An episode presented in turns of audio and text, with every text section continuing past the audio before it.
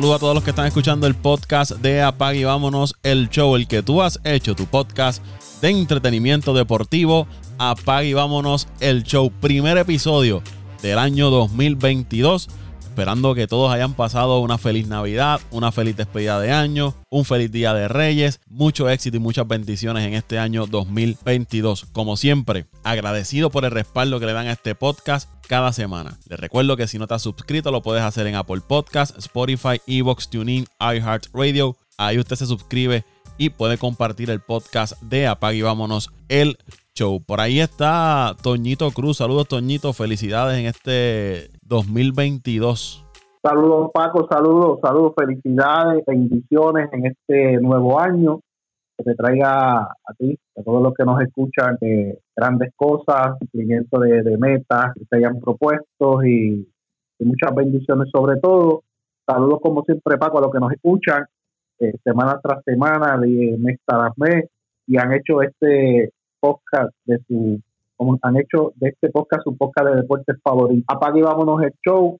Eh, siempre complacido por el apoyo que nos están dando y los comentarios que nos dejen. Estamos siempre dispuestos a recibirlo para mejorar y para seguir eh, llevando contenido que a ustedes siempre les le interesa. Este año vamos para nuestro tercer año del podcast Apague y vámonos el show. Como siempre, agradecidos nuevamente por el respaldo que nos han dado durante estos casi tres años ya. A finales de enero es que eh, cumplimos los tres años del podcast Apague y Vámonos el Show y estamos más que agradecidos por, el respaldo que ha recibido este podcast, que hemos tenido que vivir pandemia, eh, terremotos, apagones, que no hemos tenido que vivir desde que este podcast ah, eh, comenzó. Apagones, de ¿cómo es? Eh, eh, eh, renuncias de gobernantes, de todo un poco, viajes, desde, grabándolo desde, desde los sitios más recónditos del mundo, desde Alemania, desde Alaska, desde los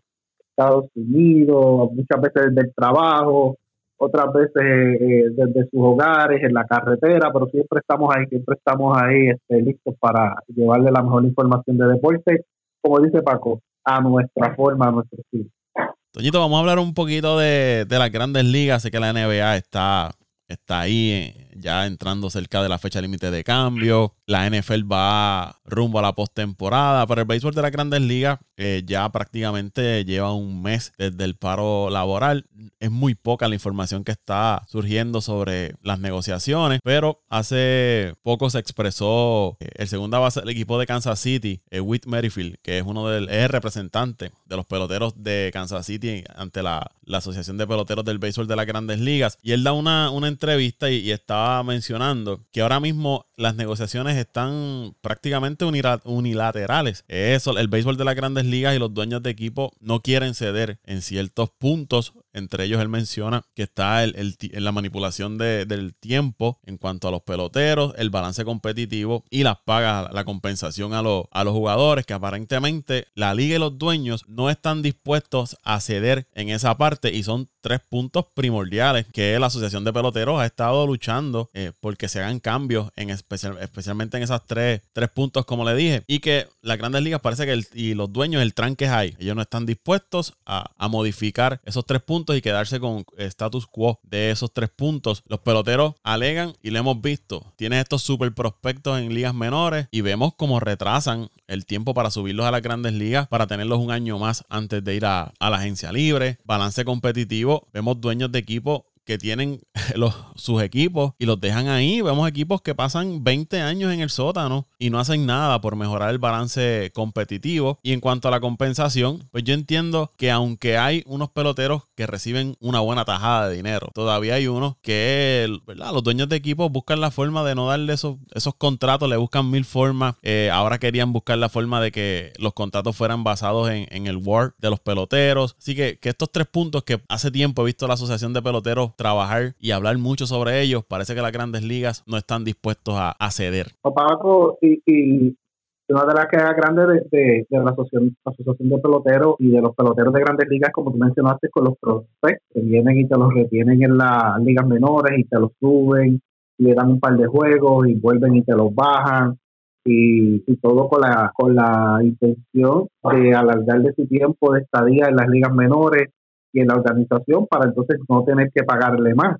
Eh, algo de eso se resolvió por lo de la, lo de la regla 5, no me equivoco, es para peloteros que, que o los pones en los rosters de 40 o los pierdes. Se resolvió algo con eso, pero todavía está con esos peloteros que están en las ligas menores, que, que pues, son, tienen grandes expectativas para llegar a grandes ligas y los equipos por, por no perderlos es rápido, les retrasan su llegada. Como te digo, a veces los suben, le dan un par de juegos, los bajan, los, llevan a asignación y una vez que los llevan a asignación, antes de que otro equipo los reclame, vienen y vuelven y los reclaman y, les, y los, bajan a, a AAA, AA y ahí los mantienen en ese limbo y, y entonces todo es para, para, para no pagarle, Paco, para no pagarle lo que le corresponde una vez cumplido el término establecido a estos peloteros cuando son novatos. Y vemos el caso de muchos peloteros que todavía a los cinco años están produciendo como, como superestrellas y cuando tú vas a ver lo que se gana, Paco, lo que se ganan es el mínimo, eh, el mínimo establecido por, por convenio para los novatos. Y, tú dices, pero espérate, como este muchachito que está produciendo tanto, que lleva 3, 4 años, 5 años, 6 años, muchas veces de ellos, eh, en las grandes ligas, pero todavía no ha, no ha optado para un arbitraje, no ha optado para una extensión, no ha optado para la agencia libre, para una renovación de contrato. Y cuando vienes a ver es la manipulación que tienen ellos con el tiempo de con el tiempo de, servicio. Y, eso es lo que quieren tratar de acabar. Pero como tú dices estuvimos leyendo el artículo que tú nos compartiste eh, aparentemente como dicen acá en, el campo los dueños están trancados así es, a mi manera o a mi manera y lo que tú digas no no vale y, y así no se puede negociar porque una negociación saludable es buscar un punto medio donde ambas partes están satisfechos y, y, y acordar, acordar, volvemos, como te dije, este, una negociación es eh, llegar a un acuerdo que satisfaga los ambas partes por igual. Eh, una negociación no puede no puede haber un solo punto ni una parte tratar de buscar un beneficio porque entonces no es una negociación. Y, y, esto sigue así, Paco, con esa negativa de los los dueños acceder en ciertos aspectos, pues creo que este trámite va para largo. Quiero tocar un punto que mencionaste de, de, los novatos que están produciendo rápido, que llegan a las grandes ligas y están cuatro años poniendo números de, de MVP, por decirlo así, o números eh, destacados. Y muchos de ellos están cobrando eh, cerca de los 570 mil dólares, que es el, el mínimo que se, que se ganan los novatos Ahora mismo el número exacto no lo tengo, pero me, parece que está por ahí cerca. imagínate eh, Ronald Acuña, Fernando Tatís, eh, Juan Soto, Vladimir Guerrero Jr., todos estos peloteros eh, jóvenes con grandes números, la oportunidad de ser, muchos de ellos ya establecidos mega estrellas en las grandes ligas, con un futuro prometedor, para quedarse con las grandes ligas en, en, el futuro. Y que tú te estés ganando ese salario mínimo como novato, con esos números, te pone a pensar a ti como pelotero y eso quizás los lleva, y voy a dar el caso de Ronald Acuña, no sé si te acuerdas de ese contrato que él firmó de 100 millones de dólares por varios años, una extensión que, firmó con los Bravos, que quizás él estar ganándose ese mínimo como novato, dijo contra, déjame coger esa cantidad de dinero ahora, porque de 500 mil a ganarme millones de dólares en una temporada, pues yo lo cojo ahora que me lo están ofreciendo y no irte a la agencia libre a tu tercer, cuarto año de novato, sino que tienes que esperar 6, 7 años para entonces ir a, al arbitraje y después estar varios años más, que se te hace largo ese camino para tú conseguir una agencia libre, eh, así mismo libre, ¿no? De poder firmar con quien tú quieras y por la cantidad de dinero que tú quieras. Tú dices, pues dame acá, yo cojo esos 100 millones de pesos y olvídate el resto, dejando perder quizás si hubiese sido agente libre a los cuatro, a los 3, 4 años, 5 años de tu entrada a grandes ligas, pierden millones de dólares los, los peloteros jóvenes, eh, mega estrellas. Como tú dices, lo que lleva, lo lleva a firmar contratos no es que sean malos contratos, porque el caso de Fernando Tatí rompió la, rompió la, la, la, métrica de los contratos para un novato.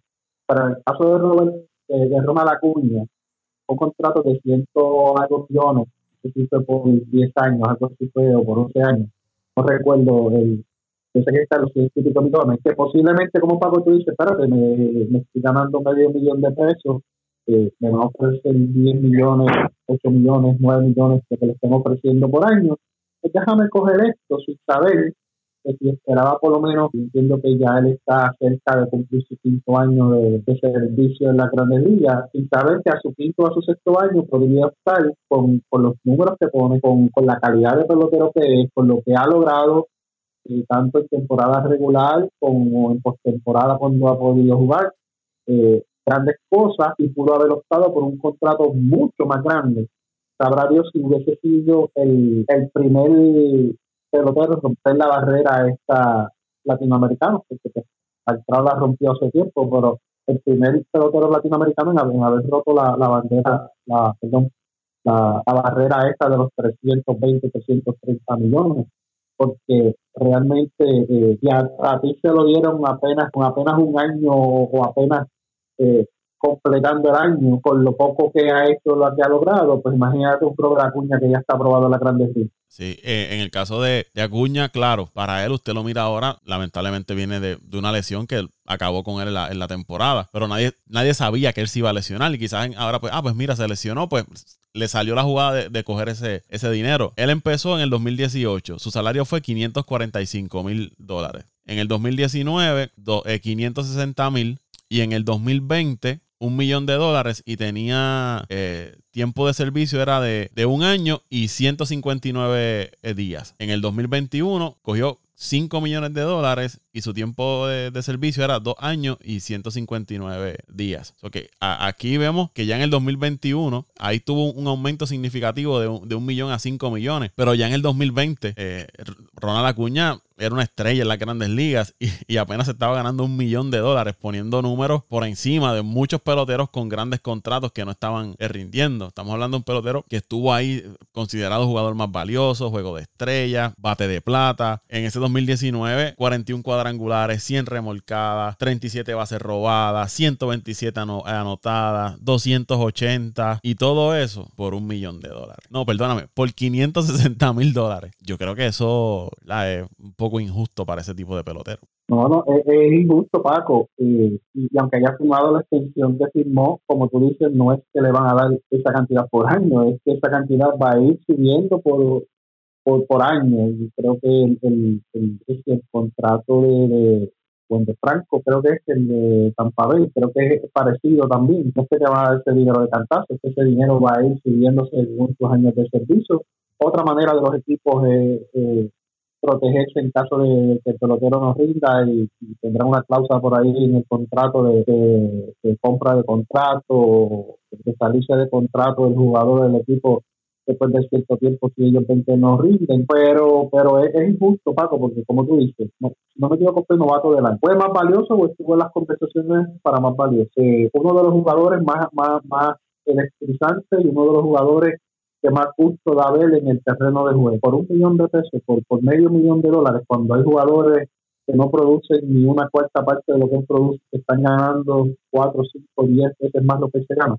Muchas veces eh, es hasta un poco, como dice Paco. Sí, yo, yo pienso ahí, yo estoy con la Asociación de Peloteros, yo pienso que ese, ese sistema en cuanto a los novatos lo debe lo debe modificar o buscar la forma de que ese tipo de novatos, no es que todos los novatos vayan a ganarse grandes cantidades de dinero, por estos novatos que llegan a las grandes ligas, que están uno o dos años, que se establecen, que usted ve, ¿no? Que usted sabe que esos peloteros van a ser estrellas por mucho tiempo, pues buscar la forma de, compensarlos y no dejarlos con esos salarios de 500 mil dólares y un millón de dólares teniendo temporadas de MVP, temporadas que usted sabe que mínimo esos peloteros valen 20 millones de dólares por, por año. Ya ¿verdad? Aquí no quiero entrar si un jugador vale 20 millones o 400 millones, pero comparado, ¿verdad? Con los números que ponen y sus actuaciones al salario de, otros peloteros, yo pienso ahí que, ahí la asociación de, peloteros tiene, tiene razón de buscar la forma de, que las grandes ligas modifique eso porque no, no, es justo. Y entonces tú quieres buscar tu dinero como pelotero, entonces tienes que esperar tantos años para entonces irte a una, agencia libre. Me parece que, es injusto en esa parte. Y, después la manipulación,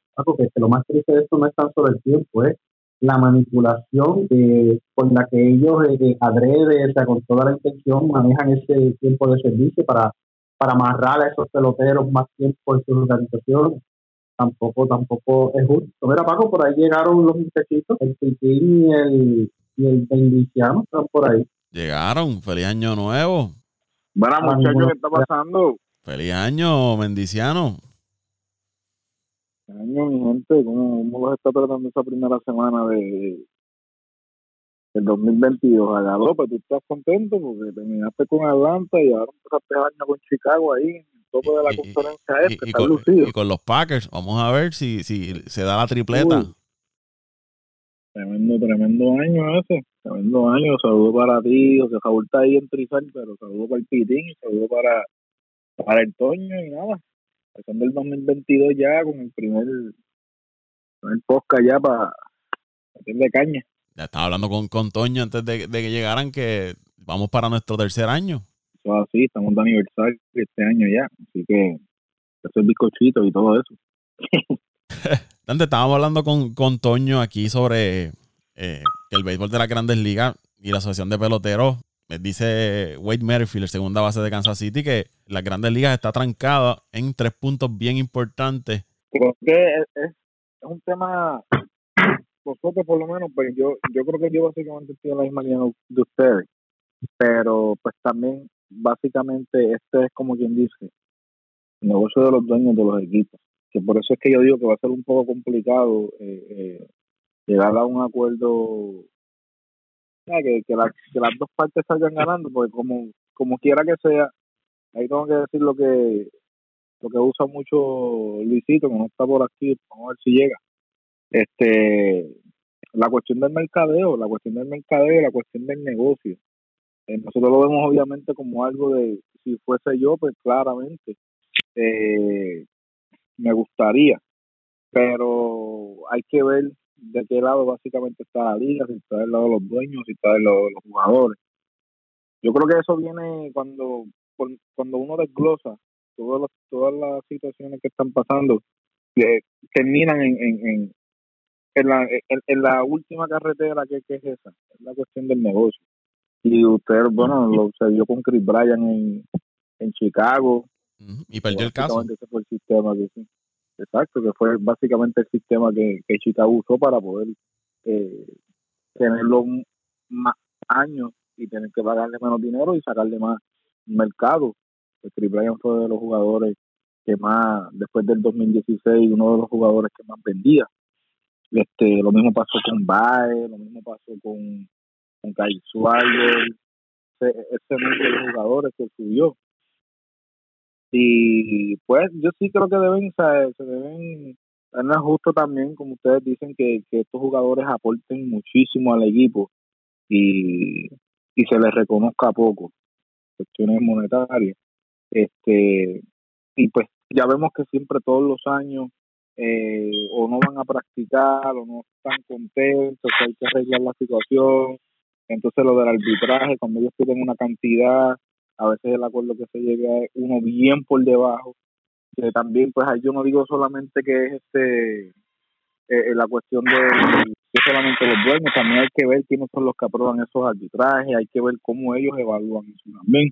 A veces tú ves, un, por ejemplo, una temporada con un jugador que saque 50 y ese jugador cobraba, por dar un ejemplo, 2 millones al año, entonces eh, quiso hacer un arbitraje de 11 millones y nos dijeron, no, este, lo más que podemos subir es 3.5. Eh, yo creo que si, si se aprueba un, un, nuevo reglamento, debería basarse también, bueno, debería basarse en producción. Tampoco es que un jugador vaya a cobrar 100 millones al, al, año, pero, o sea, contra, si ese jugador puso unos números de, de superestrella, pues yo creo que debería haber un range de, de, estos millones a estos millones es lo que se cataloga como jugador eh, superestrella. Entonces, pues si hay alguna apelación o algo con, el arbitraje, pues debería estar cerca de, de, esos números en lo que se resuelve lo del, lo del contrato. Eh, yo creo que el sistema del béisbol, eh, yo estoy de acuerdo con ustedes, deben, ellos deben ya como que cambiarlo un poco, porque ustedes, por ejemplo, no ven eso en, fútbol americano, o ustedes, aunque sean deportes distintos, pero se está hablando de contratos. por ejemplo, en, baloncesto no hay como un sistema como tal de ligas menores, pero está la, está la G-League. Entonces, está lo del draft, o, si, por, si no van a hacerlo como tal en, en, en estos jugadores cuando se cuando produzcan, pues que si se drastean, que haya pues parte de ese contrato de que cuando draften al jugador, si este jugador produce durante este periodo, pues este va a ser el, el range que este jugador está este está abierto a, a, apelar o algo así. Pero sí, yo creo que a la, a la larga los que ganan son los dueños, obviamente. Y pues los jugadores, este, pues por, hay, algunos que por amor al deporte siguen produciendo, pero hay otros que también, tú sabes, también quieren velar por su por, por su futuro, sea, por, por y hay que entenderlo, por ejemplo, como tú dijiste, el contrato de Alvis mucha gente podrá decir que fue un contrato eh, malo para él, por decirlo así, que no fue mucho dinero para lo que está aportando como jugador. Pero es como tú dices, la luz delante en la calumbra. Él buscó solamente, pues, por lo menos hasta ahora, eh, proteger eh, su bienestar en cuestiones financieras y lo mismo que pasó con Acuña y lo mismo que acabó de pasar con Franco y con y con Tati son jugadores pues que a lo mejor el próximo los próximos 10 años que su valor es el doble, por dar un ejemplo, y pero ellos aseguraron ya básicamente su futuro con, con esos contratos. Pero vamos a ver en qué queda, porque la verdad del caso es que nos afecta a nosotros también como fanáticos, que la verdad es que estamos locos por ver qué va a pasar con la agencia libre, porque yo creo que este año la agencia libre va a ser una bien interesante y pues estamos como que todos como que, wow, ¿cuándo vamos a ver movimiento en la agencia libre? ¿Cuándo se va a acabar todo esto? Y al parecer no no no parece que esto vaya a, a, solucionarse pronto, así que vamos a ver. Todavía quedan nombres ahí en la, en la agencia libre, Carlos Correa, Freddy Freeman, Chris Bryant, hay nombres todavía disponibles en, en la agencia libre que no han firmado y hasta que esto no se resuelva no, no pueden firmar. Eh, y esto que del balance competitivo de, de los equipos, eh, una forma, las grandes ligas y yo he estado siempre a favor de esto, de que las ligas penalicen estos equipos que llevan ya 5 o 10 años siendo sotaneros, recibiendo turnos altos en el draft. Y usted ve que si no, no dan ese paso al frente, muy pocos lo hacen. Sí hay equipos que se benefician del draft y más como organización pues trabajan y usted ve la mejora, pero hay otros equipos que usted los ve año tras año en los últimos lugares y turnos de primera ronda, entre las primeras 10 eh, posiciones en el sorteo, pasa en grandes ligas, pasa en la NBA, pasa en, la NFL, o si no tienen ese, ese novato que a los 3, 4 años se convierte en una estrella y en vez de retenerlo, lo cambian y siempre se mantienen sotaneros. Deben buscar la forma de crear un balance competitivo en las grandes ligas, porque si no vamos a seguir viendo lo mismo. Los equipos que siempre están en contienda. Cuando se acerca la fecha límite de cambio, adquieren estos grandes peloteros que estén disponibles de estas franquicias que no pueden pagarle o que venden el cuento nuevamente de la reestructuración. Darle un tiempo, mira, tiene cinco años para estar entre los primeros, ¿verdad? Para tener un equipo competitivo en base a los novatos que vayas cogiendo. Si no, pues te tengo que penalizar y quitarte esos turnos de novato, hacer algo, porque es que uno ve equipos, los Orioles, todos los años llegando eh, en las últimas posiciones. No sé, ellos tienen que buscar la, forma de, hacer que esos equipos se vuelvan competitivos. Por el bien de la liga también. con los piratas. Los piratas. ¿Cuántos peloteros han, salido los piratas que han sido estrellas en otros lados? Ese equipo de los piratas, de verdad que lleva bastante tiempo. Bueno, bueno, yo creo que la última vez que fue como para, yo creo que fue como para el 2014-2013. Que yo creo que ese fue el último año que ellos estuvieron, que entraron a un jueguito de White Card, si no me equivoco estuvo, estuvo por ahí. Ellos entraron un, un, un, juego de White Card y creo que lo perdieron. 2013 no fue con, con, Cincinnati, yo creo que fue en el 2013 por ahí. Entonces, después de ahí lo que hicieron fue que básicamente... Pero, pero antes de eso, estamos hablando... Voy a buscar la data, mira. 2015, 2014 fueron White Card, 2013 fueron a serie de divisional pero antes del 2013, la última vez que ellos fueron a playoff fue en el 1992. Sí, que le, sacaron tres años, básicamente, por ejemplo, y después dijeron, vamos a empezar otra vez. Sí. Y hay muchos de esos jugadores, mira quién es Gareth Cole hoy en día, Gary Cole.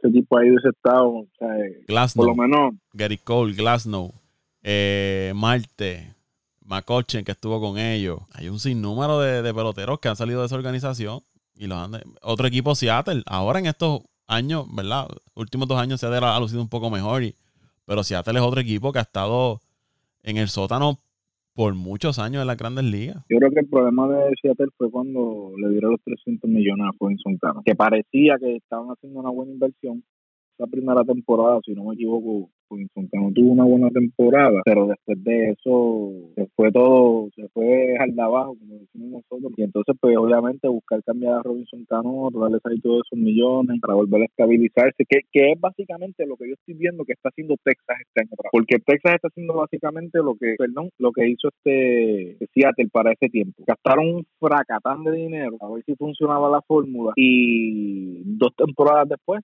terminaron cambiando jugadores. Los Marlins lo hicieron cuando estaba José Reyes, este, cuando hicieron la firma de José Reyes.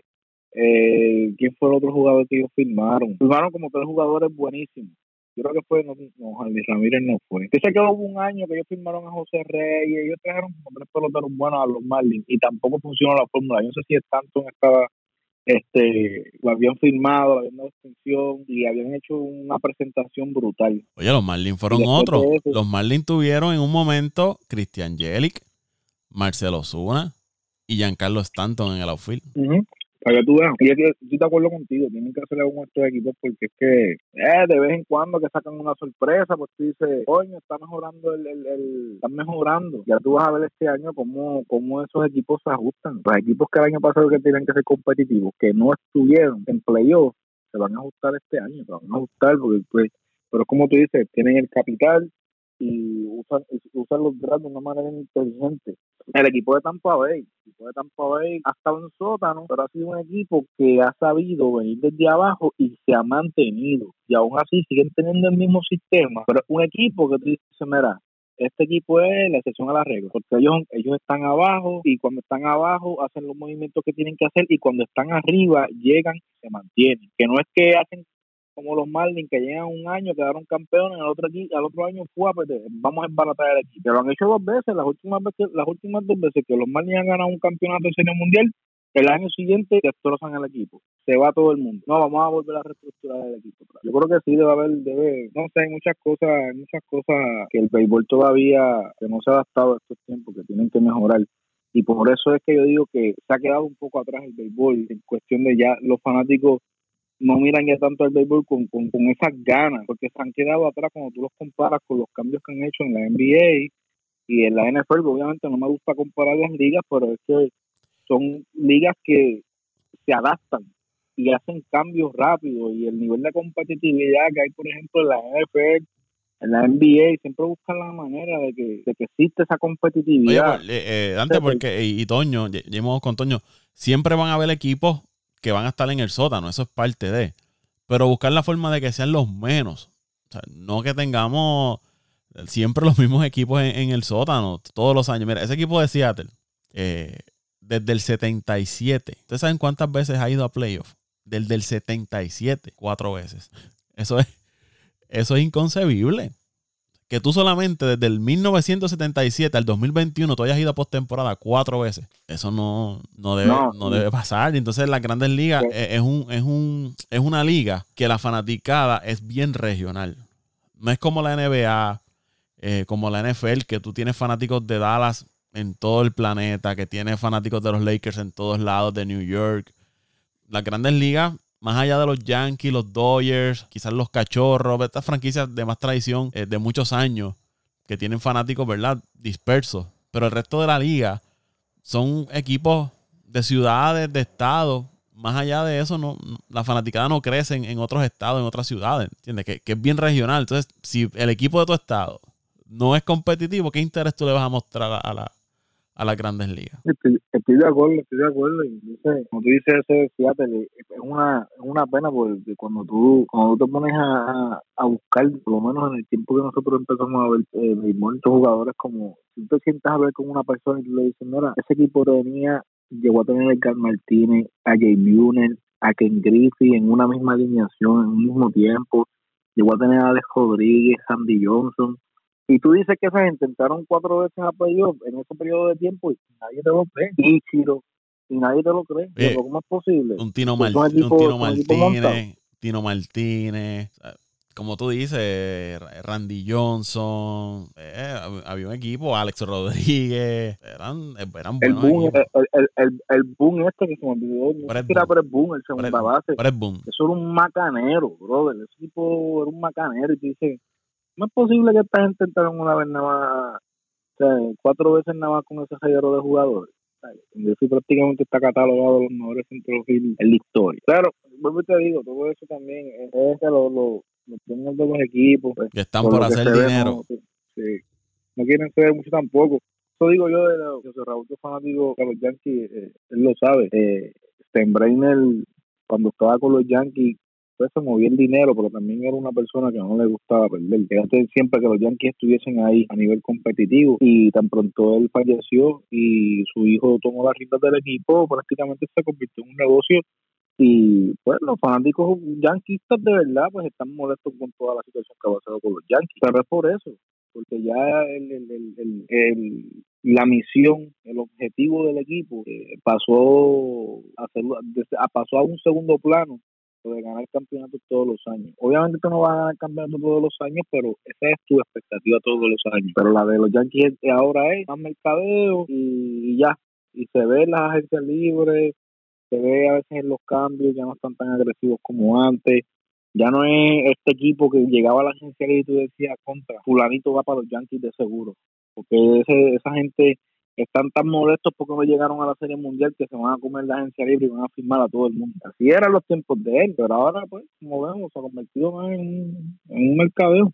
Ahora, los Yankees de esta era son los, los Dodgers, decirlo así. Son los que, no, vamos a seguir, vamos a coger ahora esta gente. No, cógete a este, vamos a firmarlo, vamos para allá abajo otra vez. Y este año con el equipo que tienen, hay un 80% de que lleguen a los últimos cuatro otra vez en la, en la Liga Nacional. Pero, como te digo, todo depende del tipo de persona que esté, que esté en la gerencia y, y que cuál sea el deseo de- y el objetivo de, de- de esos individuos que son los que los que mueven la ficha fuera de fuera de- de- del parque, del terreno de juego. Miren, estos equipos, Arizona, Baltimore, Detroit, Seattle, eh, Houston en un tiempo, los padres, los piratas. Ahora Houston, ¿verdad? Se, ha mantenido, pero son equipos que, como les digo, van a playoffs, como dice antes, se les escapa una que otra temporada, pero no son, no son consistentes. Toñito, José Raúl. Sa- saludos muchachos, saludos, ¿verdad? Entré tarde hoy, digo mi, mi excusa, este, ya que pues estaba, estaba haciendo una, diría yo, estaba sacando el día para, para dedicarse a la familia, este, pero nada, estamos aquí, saludos a todos que nos escuchan semana tras semana, primer podcast del año, este, como digo Paco, el tercer aniversario de nuestro podcast, que rápido, o sea, esto, este, si me preguntan, esto parecía que, esto fue ayer, eh, todo esto comenzó con, con el programa radial de Apague Vámonos el Show, este, Paco. O sea, que, que ese programa comenzó hace unos cuatro años atrás, casi unos cinco años atrás, me imagino, ¿verdad? Y ahora estamos aquí, Más o menos como muchachos. cuatro o cinco años. cuatro o cinco años. Wow, estamos hablando del 2016, ¿verdad, Paco? Más o menos, ¿no? Sí, más o 2016. No, eh, Bueno, sí, yo todavía estaba el huracán María. en Puerto Rico. El huracán María fue en el 2017, el programa ya estaba. Aproximadamente 2016, Sí. 2017 por ahí. Sí, ya, ya el, el, el programa comenzó, creo que fue el 2016, porque yo todavía estaba en, en Puerto Rico para, para, para eso y, y yo me fui de la isla el 2017, o sea que, que sí. Pero nada, tocando un poco el tema de lo que estaban hablando, creo que estaban hablando este de, primero estaban hablando de los contratos, de, de, de la negociación de, Sí, la, la- de jugadores y, y la Grandes el Ligas. tranque, el tranque que hay en tres puntos específicos. O sea, todavía falta un, un mes. Eh, ¿Cuándo se supone que, que, que se decida esto para que no afecte los sprint training? No, yo creo que el sprint training ya se va a afectar porque el- ya a finales de febrero, principios de, de marzo se empezaban a reportar los, los jugadores. Así que ya, yo creo que o se va a recortar el sprint training, no sé. Yo creo que vamos a ver un sprint training más corto, una temporada de grandes ligas quizás más corta. Si esto no se resuelve ya, vamos a, tener problemas.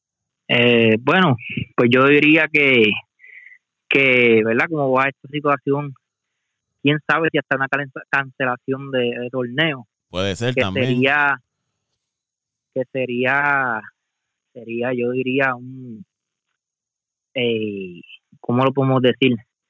yo diría que esto afectaría grande, pero grandemente a, la Grandes Ligas, que cada vez, ¿verdad?, va cuesta abajo. De hecho, estos días yo estaba escuchando un programa radial acá en los Estados Unidos bien, bien famoso.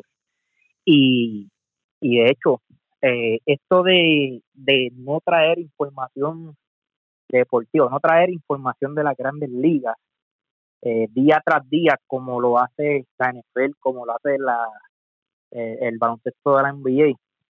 Este, esto vino hace como unos 10 años y, y aparentemente es por eso mismo, o sea, la, los programas radiales se dieron cuenta que ya la gente no quiere hablar de grandes ligas, de, grandes ligas día, día tras día. Y si tú cancelas un torneo, estamos hablando que la, última vez que se canceló un torneo fue en 1994, si mal no recuerdo, ¿verdad? Sí, sí, una, una huelga también. Pero todavía las grandes ligas estaban en su apogeo, que yo diría que, que quizás era el, el torneo más, más importante o más el, más que se seguía ¿verdad? en ese momento, pero hoy día no es así. Entonces tú cancelas una temporada. Sería esto bien, afectaría demasiado, diría yo, a, la liga.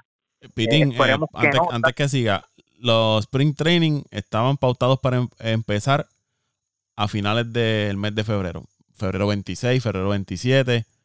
Ya ahí habían no los entrenamientos donde se empiezan a, reportar los, los, peloteros, ya juegos pautados de Spring Training febrero 26 en, en adelante. Eso está a un mes y medio, dos meses a un lado. Y otra cosa es que las grandes ligas había terminado, me parece a mí, mi percepción, fuerte la temporada pasada. Me parece que la temporada pasada fue una buena temporada. Una buena temporada. En grandes ligas, distintas razones. Se hablaba mucho de las grandes ligas, lo de Otani, Guerrero.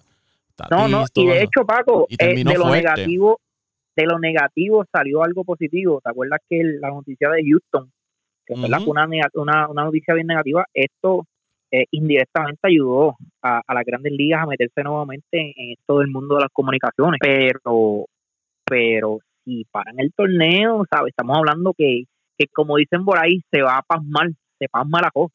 Y, y para volver a, a volver a, darle vida a este torneo va a ser nuevamente pues bien cuesta arriba. Eh, esperemos que, ¿verdad? que los dueños, los jugadores estén en la misma línea de pensamiento que estamos nosotros los fanáticos y, que se resuelva. ¿Qué, ¿Qué, puede pasar? Que el peor de los casos sea que el torneo comience un poco más tarde o se juegue menos sprint training pero yo creo que al fin al final del día, si se atrasa un poco el, sprint training, que la temporada de Grande Liga es una temporada bien larga, que, que todavía ¿verdad? va a haber va, va, va, va a haber esa oportunidad para estos jugadores de, ponerse en forma y ponerse ready para, para darle un buen espectáculo al público. Yo entiendo que todavía hay break, hay break de salvar el sprint training, pero tiene que llegar a un acuerdo debería entre mitad de este mes a final de este mes, porque el sprint ya está pautado para comenzar en febrero y para un acuerdo tiene que ser ahora. Entonces ya hay todavía esperanza de salvar el, el training y la temporada, de, poderla jugar la temporada completa. Ahora, va a depender de la buena fe y de que verdaderamente haya voluntad de, parte de los dueños. Ahora que con la información que ha trascendido son los que están trancados en la negociación y también de parte de los jugadores eh, hay que pensar que, que, el fin último, que no debe ser un negocio tanto para jugadores, su trabajo, su, su, la manera de ganar sus vidas y, para los para los dueños, no se crean que esto no es como, como, como don Raúl Torres, padre, papá de Pitín, que era más a un, acto filantrópico donde se perdía más de lo que se ganaba. Eh, en las ligas no es así, en las ligas se gana mucho más de lo que se pierde, aunque digan lo contrario, es un negocio eh, un negocio redondo para los dueños de equipos y, ya sea eh, equipos que son eh, son este, ¿cómo te digo? Este, equipos que son eh, que son posesión o, que hay un grupo que, que los administra o, o, ya sean de uno o dos dueños es un negocio redondo y que más allá de pensar que esto es un negocio debe ser también, deben pensar que esto es, como lo llaman allá en los Estados Unidos, el pasatiempo americano, o sea, ir a un juego de, de, de, de béisbol de grandes ligas en Estados Unidos todo una experiencia, de llegar temprano al parque, de la práctica de bateo, interactuar con los jugadores, pedirles firmas, pedirles retratos, todo lo que sucede durante el juego, no solamente el juego como tal, sino las actividades que se dan alrededor del juego, las actividades artísticas, el negocio que hay dentro de los parques, de comida, de bebida, de venta de souvenirs, de venta de, de, de, camisa, de gorra, todo este tipo de, de, mercancía que se vende en los parques. O sea, es, algo más. O sea, ir a un juego de béisbol en Estados Unidos, lo que hemos tenido la oportunidad de ir, sabemos que es una experiencia.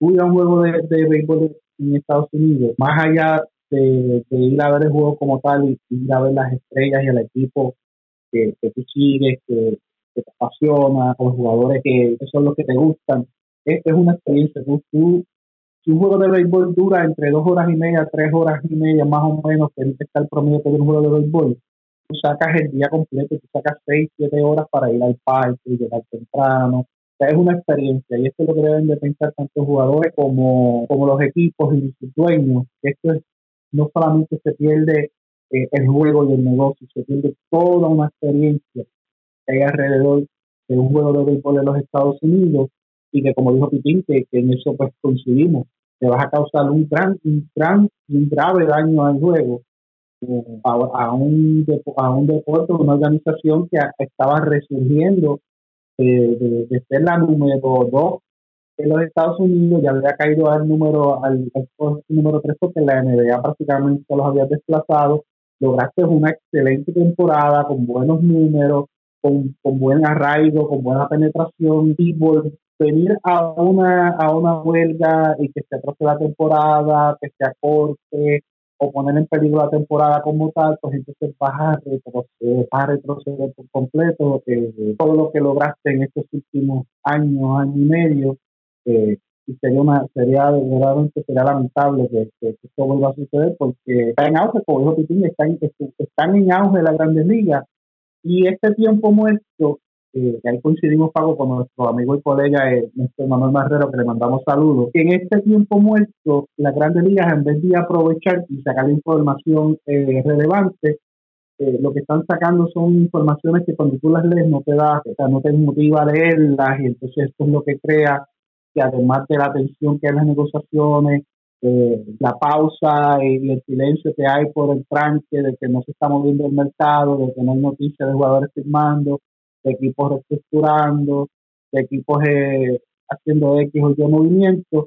O sea, lo que hay son noticias de, reparto, como que dice, pocas interesantes y esto también, este silencio que hay durante todo este tiempo aporta a que las personas y el fanático, no es que nos guste el béisbol y somos figuras de béisbol, sino este fanático que, sigue X o Y deporte porque le llama la atención o porque es lo que está sonando, va a ser este tipo de fanático que es el que en última hora complementa y le da el auge mayor a cualquier deporte, se vaya alejando y le tengan interés a la, a, Sí, porque hay fanáticos, y lo hemos visto, que muchas veces se molestan con, con el, equipo al que siguen y dicen, ah, yo no voy a ver más o no voy a seguir más a este equipo porque no ganan o por, cualquier cosa, ah, o no lo sigo porque ahí está fulano y fulano no me gusta, me cae mal.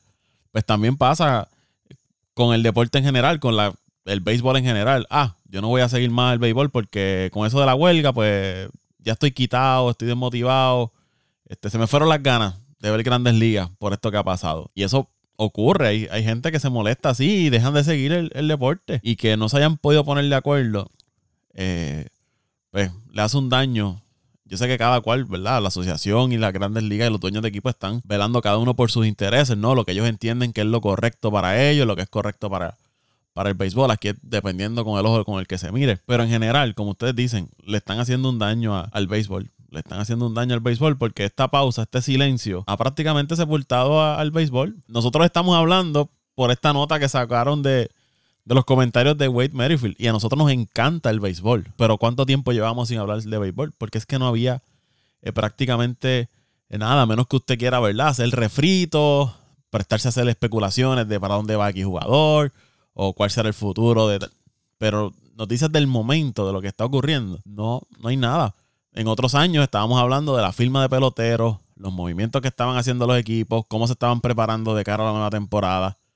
Ahora mismo no hay nada. Que Paco, si no hay, si no hay movimiento de, información de firma, pues los equipos tienen que estar, o sea, los equipos tienen que estar dentro de esta pausa, este silencio que hay. Los equipos tienen que estar moviéndose, tienen que estar considerándose, pues mira, este, una información, este, aunque no se puedan hacer movimientos ni firmas eh, de, de, jugadores, pero eh, mira, eh, para esta temporada tenemos esto para el fanático, para esta temporada queremos hacer esto, qué pasaría si firmamos a este pelotero, que, es algo que hace mucho la prensa en Nueva York, que a mí a veces me saca también del, techo, de que ellos hacen muchos supuestos de que y si firmáramos a este pelotero, y si firmáramos a aquel pelotero, ¿cómo se vería fulano en el equipo?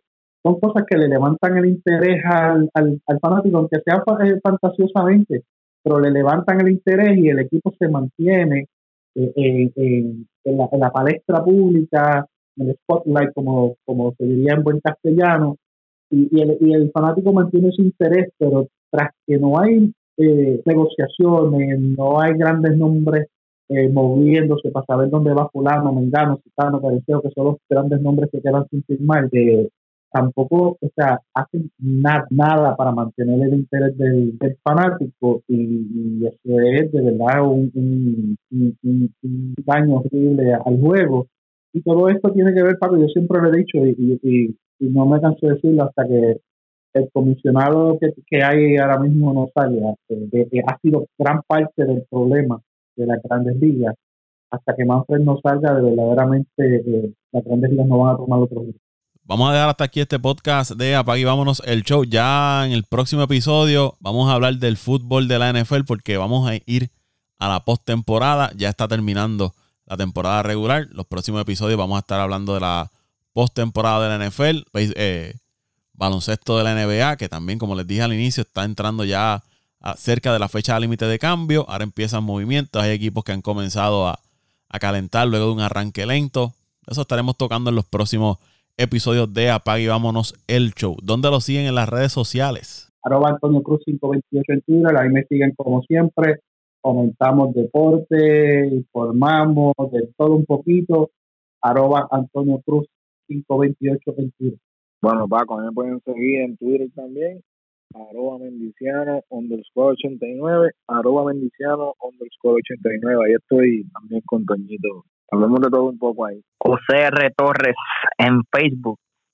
José R. Torres en Facebook y en Instagram estamos como JR Torres con dos E. JR Torres con dos E. Este, este momento estoy más dedicado al fútbol y un poquito de baloncesto. Eh, se me olvidó ayer subir, subir a, a, a mi story la catimba que le dimos al, equipo de los Nets de Brooklyn. en la NBA no, podemos irnos, regresa Clay Thompson al equipo de Golden State luego de casi dos años fuera debido a, lesiones. Me parece que una noticia bien importante para la liga y para ese equipo de, Golden State. Y otro que regresó fue el pupilo de, Dante, Kyrie Irving. dos regresos importantes para la liga y para su franquicia. En el caso de, de Clay Thompson. Yo espero que Dios le dé mucha salud y se pueda mantener saludable de ahora en adelante porque es uno de los jugadores importantes en la liga, importante para esa franquicia de, Golden State que está teniendo una super temporada. Imagínense ahora con la llegada de, de Clay Thompson, que no tiene que estar al 100% de como estaba antes de lastimarse. Clay Thompson un 80-85% debe ser de gran ayuda para ese equipo de, de Golden State.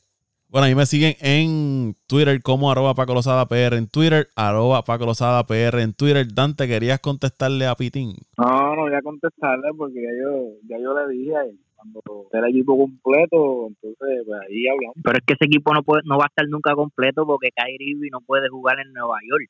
Ese es el problema. Ese equipo nunca va a estar completo. Vamos a, vamos a ver qué pasa, vamos a ver. No, no se sabe todavía qué va a pasar, pero lo importante es que regresó y regresó como como si nunca se hubiese ido. Después de siete meses de ausencia sigue sigue trayendo magia a la cancha del Gran Kairi. Qué pena, qué pena Paco que no pudimos hablar de NBA un poquito porque fíjate, había muchas muchas este noticias. Eh, podíamos hablar también de lo de Northern Whiskey, Este, pero nada, será para un próximo podcast.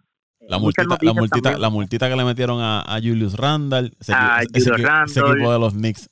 Eh, eh, los Knicks siguen con su circo, eh, los Celtics, pues, ¿qué te puedo decir? siguen en las mismas. Oh, los Lakers Bulls de Chicago. han visto un poquito mejor, o los Bulls de Chicago, que se están quedando con, con, con la conferencia del Este. Ahora mismo es el mejor equipo de, del Este están primero y, y, como están jugando. ¿sabes? Llevan nueve victorias en, línea y sin el GOAT, Caruso. Y, y sin Caruso. muchas, muchas cosas, muchas, muchas cosas, muchas cosas están pasando y, y hay equipos que están, están decepcionando, no solamente los Knicks, los Celtics, podemos hablar también de los mismos Atlanta Hawks, que, que no sé qué le está pasando a este equipo, que prácticamente están todos los jugadores, no tienen lesiones y siguen, siguen perdiendo. la temporada pasada este equipo, no sé si te acuerdas, estuvo así, de momento se enrachó eh, y se logró, y se metió en playoff y llegó hasta final de, la conferencia, si no me equivoco, ¿verdad? O semifinales, no, ahora no, recuerdo.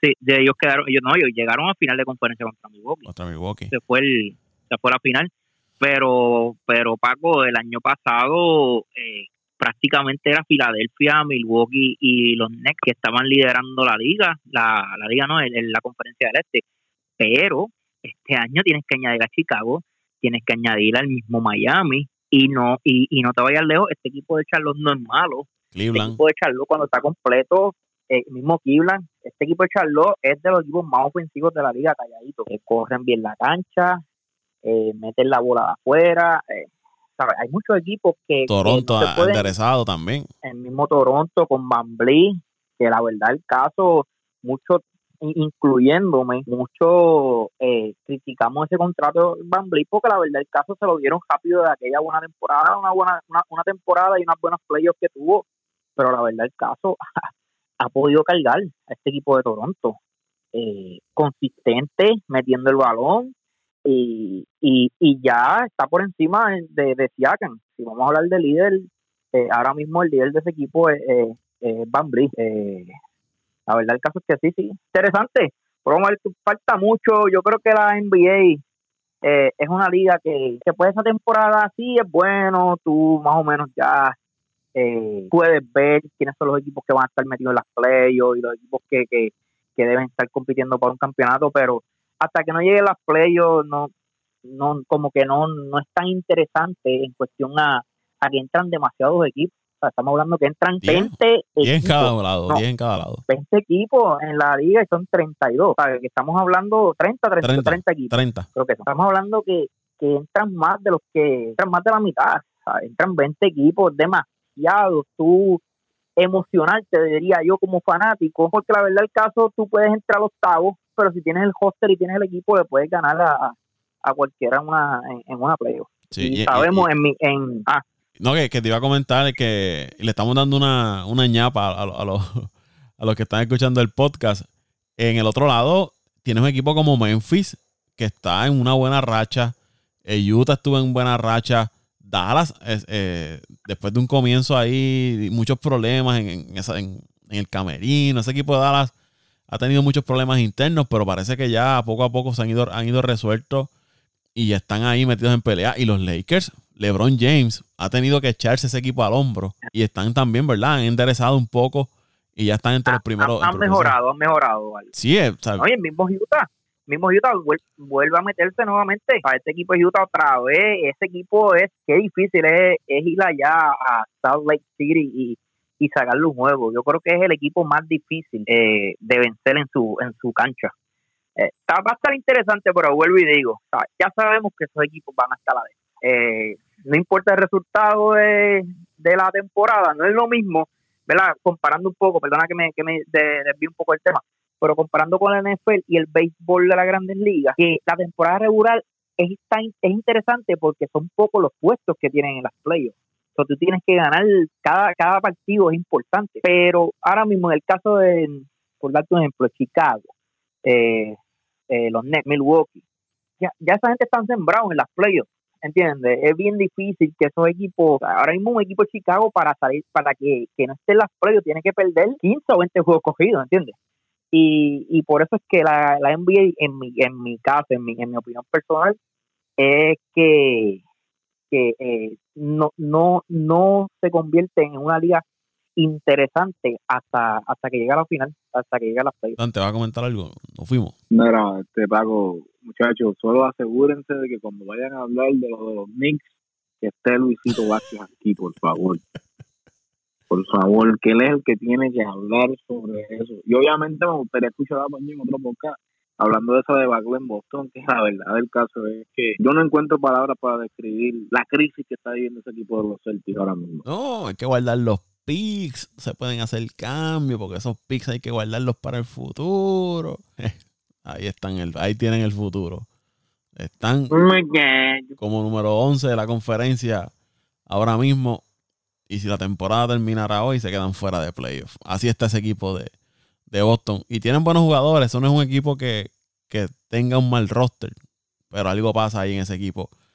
Van a tener que terminar moviendo uno de esos jugadores cambiar buscar cambiar la química de, del equipo. Nos vamos. Al podcast lo siguen en Twitter e Instagram como Apague Vámonos el Show. Recuerdo que se suscriban en Apple Podcast, Spotify, Evox, TuneIn, iHeartRadio. Se suscribe, le da share, lo comparte con sus amigos, con sus familiares y sea parte de la familia de, de Apague Vámonos el Show. Será hasta la próxima semana. Vámonos el Show.